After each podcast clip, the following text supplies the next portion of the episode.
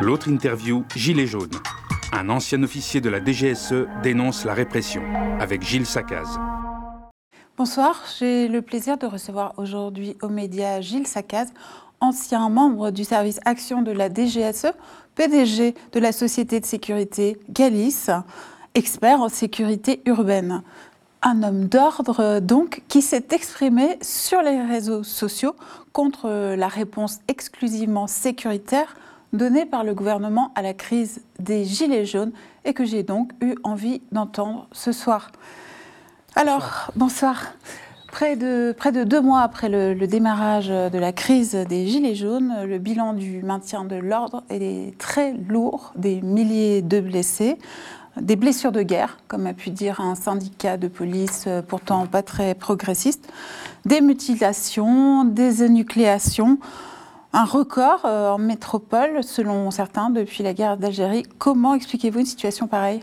Alors, vous avez raison de, dire euh, que je, m'étonne, ou en tout cas je m'interroge sur la réponse. Vous avez dit exclusivement sécuritaire, c'est vraiment ça. C'est-à-dire que la réponse sécuritaire, elle doit avoir lieu et, elle a dans, un premier temps euh, une vraie nécessité pour rétablir l'ordre et pour garantir à tout le monde, y compris la liberté de manifester. Mais là, en tout cas, je dirais que c'est un peu comme dans l'entreprise, si vous voulez. C'est-à-dire que les chiffres, à un moment donné, on, euh, permettent de révéler un certain nombre de choses. On est à 5000, euh, enfin, on est d'abord à 2000 blessés, à peu près, côté manifestants. On est à 5000, euh, je crois, on a dépassé les 5000 gardes à vue, ce qui est quand même énorme, ce qui est quand même beaucoup dans un état de droit. pour 250 finalement mises en examen. Donc ça veut dire concrètement que les 5000 gardes à vue n'avaient pas lieu d'être puisqu'elles se traduisent, c'est une proportion énorme, 250, 5000, enfin le, euh, un ratio quand même assez inhabituel. Euh, et avec, vous le disiez, avec des blessures euh, assez inhabituelles qui sont liées, semble-t-il, au flashball, aux lanceurs de balles de défense. On a un vrai souci là aujourd'hui. Alors est-ce que c'est lié au, traitement sécuritaire de ce mouvement ou un problème de, formation, de nombre de, policiers engagés, donc certains sont peut-être pas bien formés, je ne sais pas. Ce qui est certain, c'est que euh, on, a, des proportions de blessés, on a notamment des blessés à la tête, euh, des tirs à la tête, qui sont on ne peut pas considérer aujourd'hui que ce soit total, qu'ils soient tous accidentels en tout cas, avec des risques de, personnes borgnes, euh, des jeunes handicapés à vie, parce que quand on perd un œil, il n'y a pas d'autre. voilà, c'est un handicap. Donc ça, c'est voilà, on est, très au-delà de ce que on a l'habitude de voir dans des opérations de, maintien de l'ordre. Je crois que ça n'a échappé de façon partisane. certains font semblant de, le nier, mais je veux dire, au-delà, de la dimension politique, je veux dire sur l'aspect purement technique, euh, on a quand même euh, des, interrogations qu'on doit, qu'on doit avoir. Je veux dire, les, on oppose aujourd'hui des, euh, des, gens, des gilets jaunes, et on, fracture artificiellement la société. on les oppose à des gendarmes ou des policiers qui auraient toutes les raisons de le porter, le gilet mmh. jaune, qui ont, des, qui, ont les, mêmes difficultés que, que, les gilets jaunes à, financer les études de leurs enfants, parce que c'est des niveaux de salaire finalement assez, assez proches, puisque le gilet jaune est si on en croit les, études sociologiques, euh, composées beaucoup d'actifs. Euh, donc les gendarmes étant très mous, les policiers étant très mobiles, démarrant leur carrière souvent dans la région parisienne, ils ont des épouses qui travaillent à temps partiel, enfin, ils rencontrent les mêmes problèmes. Donc de façon artificielle, on oppose finalement des gens. Et, moi, je suis, euh, j'ai porté l'uniforme, si vous voulez, donc je suis un peu gêné par ça parce que d'abord j'ai beaucoup de, policiers, de gendarmes dans, mes amis, et, et, les syndicats de police d'ailleurs ont on soulignait ça. On dit à un moment donné, euh, la réponse sécuritaire, elle est légitime et elle doit avoir lieu, mais on ne peut pas s'en tenir à la réponse sécuritaire. Il faut à un moment donné, derrière, euh, passer à, la politique. Euh, elle ne peut, pas, peut pas se substituer à la réponse politique. On observait au, début du mouvement des Gilets jaunes beaucoup de tentatives de fraternisation hein, de, la part des, de, la part des Gilets jaunes qui, mhm. qui, découvraient la, violence policière et en étaient, pour certains, extrêmement surpris meurtri. Pensez-vous que les, forces de l'ordre, qui sociologiquement en effet leur ressemblent, sont de la même classe, pour, euh, pour dire les choses euh, rapidement, puissent un jour dire ça suffit maintenant? C'est intéressant d'être attentif au discours en fait, des syndicats de police, avec, des degrés divers, mais, globalement, le message il est, quand même assez clair il commence à être porté par la majorité de, ces syndicats. Ils appellent les politiques quand même à passer à autre chose. On dévoie euh, l'outil de maintien de l'ordre ou de rétablissement de l'ordre, encore une fois, il n'est pas fait pour faire la guerre au peuple. Je veux dire, et puis, de toute façon, même, l'armée, quand on, s'engage dans ces métiers-là, police, gendarmerie, armée, on, est au service du peuple, je veux dire. Et c'est encore quand même quelque chose qui est fort encore dans l'esprit de, ces gens comme les pompiers, comme ces, gens qui s'engagent. Donc si vous voulez, c'est une, une, impasse d'imaginer que, que, ça va tenir comme ça euh, éternellement. Je veux dire, à un moment donné, encore une fois, il y a, moi je connais, enfin, pour l'anecdote, je connais euh, euh, des gendarmes dont les épouses sont gilets jaunes et, ça génère des, des, débats, si vous voulez. des divorces Pas des divorces encore, peut-être, ça viendra. non, mais voilà, enfin, vous voyez ce que je veux dire, tout ça c'est artificiel et c'est dramatique parce que euh, moi, je, suis rentré à l'armée dans des, dans, des, dans des, périodes où il y avait quand même un antimilitarisme primaire très, très présent et c'était pas facile à vivre. Aujourd'hui, j'ai l'impression qu'on est sorti de ça, c'est-à-dire qu'il y, a eu, il y a eu des conflits, il y a eu le terrorisme, il y a eu... donc il y a vraiment quelque chose qui a. C'est un sentiment que j'ai, hein, c'est pas très, euh, très c'est pas rationnel si vous voulez, c'est pas construit sur une étude c'est purement intuitif, mais j'ai l'impression qu'on euh, est sorti de ça. C'est-à-dire qu'il euh, y a eu un vrai rapprochement entre la police euh, et les citoyens, entre la gendarmerie et les citoyens, même d'une façon plus générale. Les pompiers ont toujours une très bonne une très bonne image, mais, mais d'une façon générale, tout ce qui est en uniforme et les citoyens. Et là, on est en train, me semble-t-il, de façon durable, et ça, moi, ça me, ça me gêne, de, de, créer une fracture, en fait. Là, on, évoquait euh, les, policiers, mais avec les militaires, les choses s'étaient également extrêmement mal emmanchées, je dirais, dès l'élection d'Emmanuel Macron. On se souvient tous de ce fameux feuilleton de l'été avec le général Pierre de Villiers.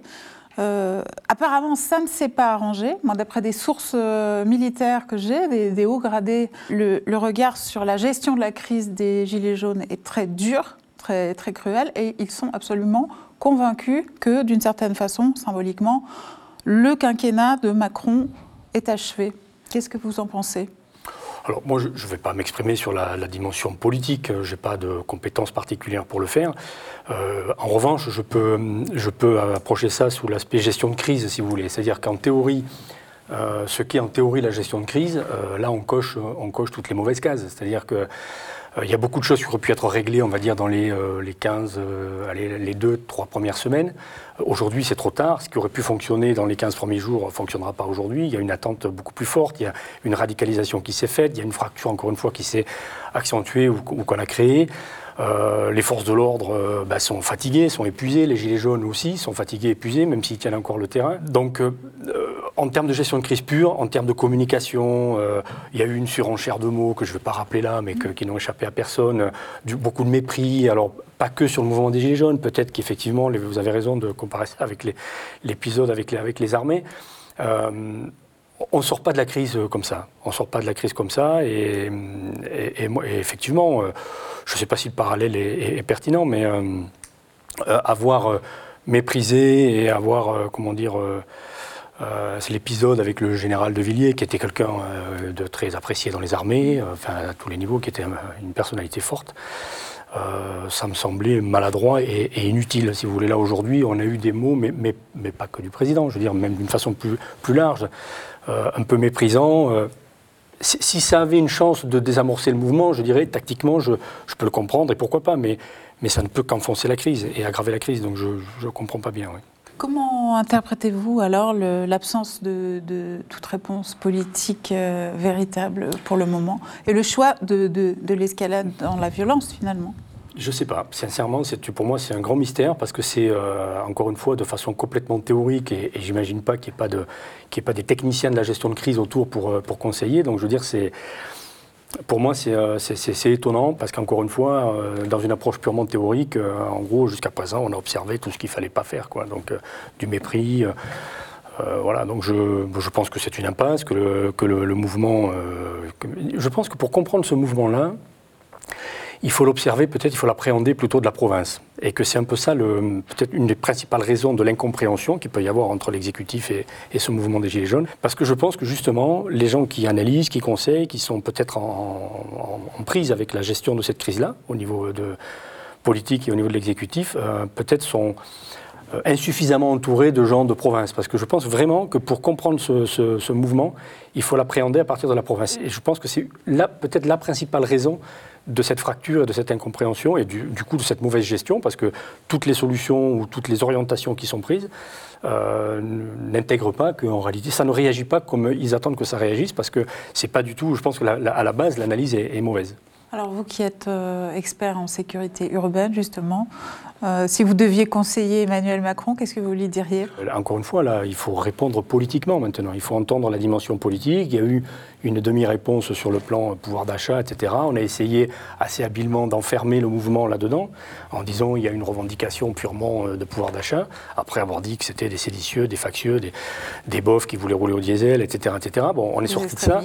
Maintenant, on dit, voilà, maintenant on nous dit, en fait, ce sont des gens qui, qui, qui ont une une, attente en pouvoir d'achat. C'est vrai, ça a été très vrai peut-être au départ. Aujourd'hui, il y euh, ils demandent de façon, certes, euh, comment dire, un peu déstructurée ou un peu désorganisée, mais ils, demandent et maintenant ils exigent en gros de la, de, un peu plus de démocratie, un peu plus de transparence.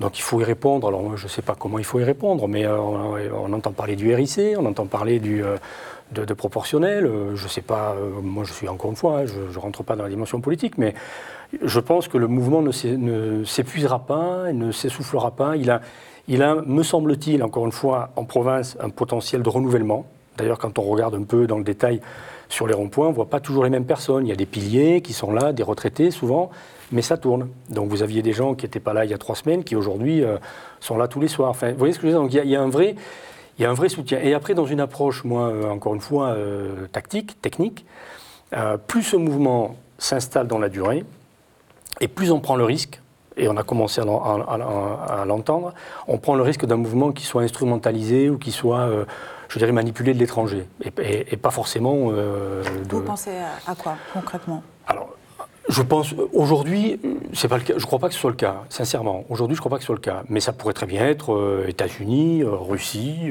enfin voilà, des, des, des, des, grandes, des grandes puissances qui ont euh, qui fonctionne. Et puis nous, on le, fait dans notre. On l'a fait en tout cas dans notre zone d'influence. Donc je veux dire, les printemps arabes, on sait très bien que derrière, euh, alors bien sûr qu'au départ, le, départ du foyer, il existe, il est, euh, comment dire, il est spontané.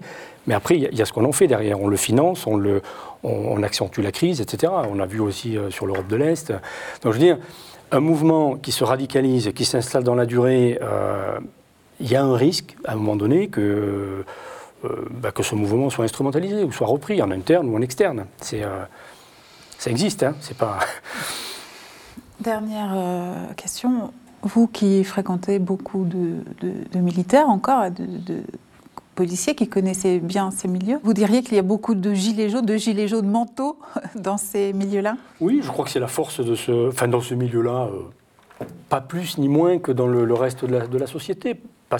Mais encore une fois, une, vous le disiez tout à l'heure, c'est une question de, niveau social, si vous voulez. Donc euh, aujourd'hui, euh, s'il y en a qui ont de bonnes raisons de mettre le gilet jaune, ce sont les policiers et les gendarmes. Je veux dire, bon voilà, et puis, les gens sont mélangés. En réalité, il n'y a pas de, euh, on ne vit pas dans des quartiers séparés, les policiers, les gendarmes, les civils, etc. Ce qui est la force de ce mouvement-là, Justement, je crois que c'est, euh, est assez inhabituel parce qu'on trouve des gens de, tous les horizons, euh, de toutes les origines politiques, euh, de, droite. Vous, c'est c'est presque amusant sociologiquement. Si vous voulez, vous avez des ronds-points, ils sont tenus quasiment par des zadistes, et vous avez d'autres ronds-points qui sont tenus quasiment par des retraités, et puis d'autres, on, trouve plutôt des gens très conservateurs.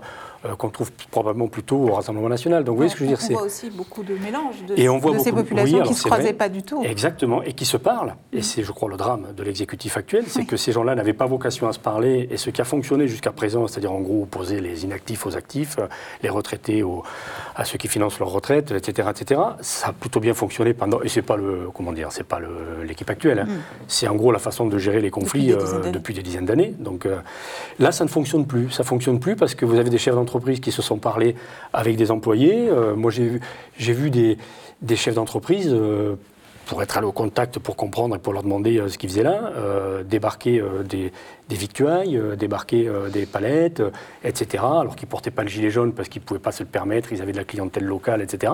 Mais voilà, il n'y a pas que ça, il y a aussi des gens en difficulté, qui et tous ces gens-là se parlent. Et ça, je pense que c'est un drame pour ceux qui sont en charge de la gestion de crise. Je vous remercie. Merci beaucoup. Le média est indépendant des puissances financières et n'existe que grâce à vos dons. Soutenez-nous sur lemediatv.fr. Et pour ne rien rater de nos contenus, abonnez-vous à nos podcasts.